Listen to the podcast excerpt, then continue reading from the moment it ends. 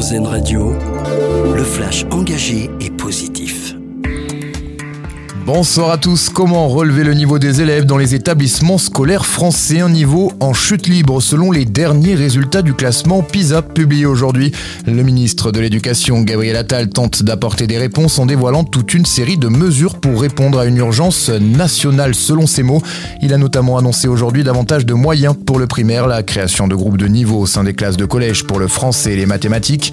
Concernant la question taboue du redoublement, ce sont désormais les professeurs et non plus les parents qui auront le dernier mot.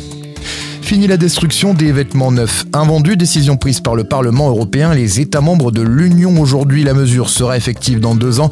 Un délai de six ans sera toutefois accordé aux entreprises de taille moyenne pour s'y conformer. Les petites structures, elles, seront exemptées. Tu es aimé pour toujours, Laetitia Hallyday rend hommage à son défunt mari et chanteur Johnny à l'occasion du sixième anniversaire de sa disparition. Johnny Hallyday toujours très présent même après sa mort. Deux inédits Grave moi le cœur et un cri viennent d'être dévoilés. Une exposition consacrée à la carrière du chanteur se tiendra également à partir du 22 décembre prochain à Paris, porte de Versailles. Dans l'actualité également, une édition 2024 des vieilles charrues placées sous le signe de la sorcellerie. Les organisateurs du festival carésien ont dévoilé hier l'affiche de la 32e édition. On y voit notamment une grenouille couronnée, une araignée à trois yeux ou encore une femme accompagnée d'un corbeau sur la tête. Cette édition 2024 des vieilles charrues se déroulera du 11 au 14 juillet prochain. La programmation sera dévoilée, elle, lundi prochain à 18h et ce avant l'ouverture de la billetterie avant Noël le mercredi suivant.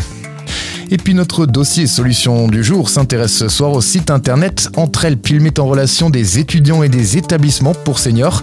Objectif favoriser le lien entre les générations grâce à des animations musicales, artistiques ou culturelles tout en offrant une source de revenus à ces jeunes. Un article à découvrir sur le site de nos confrères Marcel Média. Euh, voilà pour l'essentiel. Très bonne soirée sur RZN Radio.